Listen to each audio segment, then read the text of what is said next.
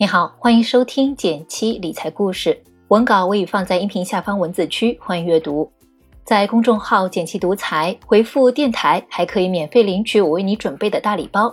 一起来看看今天的内容吧。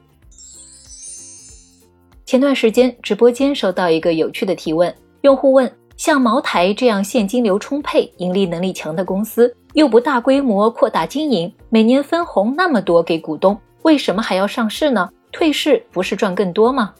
事实上，在二零零一年的八月，茅台首次上市，募集资金二十亿。而在接下来的二十年里，截止到去年年底，茅台的累计净利润是两千五百五十七亿，累计分红是一千两百一十四亿，相当于赚的钱拿出了近一半分给股东，出手够大方的。光是去年，茅台就发了两百四十二亿的现金分红。看完这些数字，你是不是也会有同样的好奇呢？首先，我们来回答第一个问题：茅台为啥要上市呢？要搞清楚这个问题，要先理解什么是上市。我们通常指的是首次公开募股，也就是 IPO，是指一家公司经过批准，在证券交易所首次公开发行股票，也就是第一次把股份拿出来向公众出售。为什么公司要上市呢？说白了是手里缺钱，需要用股份筹集资金来扩张经营规模。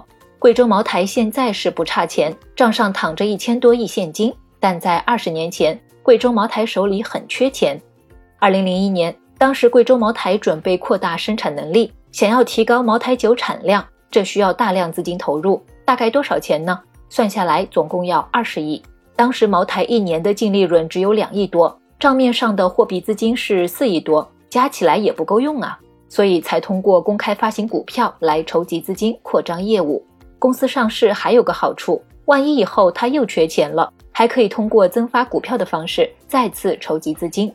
现实中，茅台除了上市时募集了二十个亿之后再没有增发股票，就靠着自有资金一路发展壮大，赚的钱一年比一年多，还定期分给全体股东。哪怕你就买了一百股，茅台每年现金分红都少不了你一份儿。于是就有了一开始的第二个问题。一年赚的四百多亿利润都是公司自己的，为什么不退市把钱留着自己花呢？其实别的公司就干过这种事儿，专业说法叫私有化退市。比如曾经的中国美妆电商第一股聚美优品，创始人陈欧就提出了私有化，去年正式从美股退市了。简单来说，就是上市公司大股东把其他小股东手里的股票全部买回来，撤销这家公司的上市资格，变成私有公司。贵州茅台的大股东是中国贵州茅台酒厂集团有限责任公司，它要实施私有化，就要从其他股东手里买回股票。从别人手里买东西，那是要花钱的。具体要多少钱呢？可以简单算一笔账。目前贵州茅台的总股本是十二点五六亿，减去大股东手里的六点七八亿股，其他股东手里的是五点七八亿股。当前茅台的股价大概在一千九百八十元一股，那么。大股东要支付大概一点二万亿元才能买回全部股票，那茅台出得起这笔钱吗？也可以算一笔账。我们看它账面上的货币资金是三百六十亿，加上拆出资金一千多亿，距离一点二万亿可是远远不够的，买不回所有的股票。解释一下，拆出资金主要是贵州茅台集团财务有限公司同业拆出资金。所以回答第二个问题，茅台为啥不退市？原因之一就是。退市的代价太大了，没法自个儿吃独食。不仅是退不起，也没必要退。许多主动选择退市的公司，是因为自己的价值被严重低估，而茅台的股价则是完成了二十年翻了三百多倍的神话，股价一度超过两千五百元。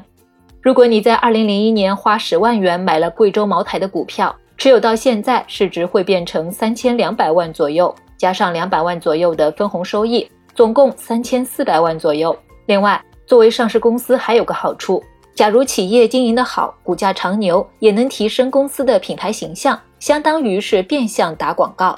就比如今年的巴菲特股东大会，老巴列出了二零二一年世界上最大的二十家公司，贵州茅台名列第十六位。虽然大部分老外可能没喝过茅台，但他们都知道中国第一名酒是茅台。如果企业不上市，就很难获得这样的国际影响力。毕竟像华为那样不上市也很牛的公司还是少数。好了，从贵州茅台这个例子，大家应该也明白了，公司上市的目的并不是为了圈钱。我们投资股票，不妨把眼光放得长远些，一起分享公司成长的果实，做个长期投资者。喜欢今天的小科普，文末点个赞，告诉我吧。学习更多理财投资知识，可以按照上述的提示操作，免费领取我为大家准备的福利。点击订阅电台，每周一到周五，简七在这里陪你一起听故事、学理财。我们明天见，拜拜。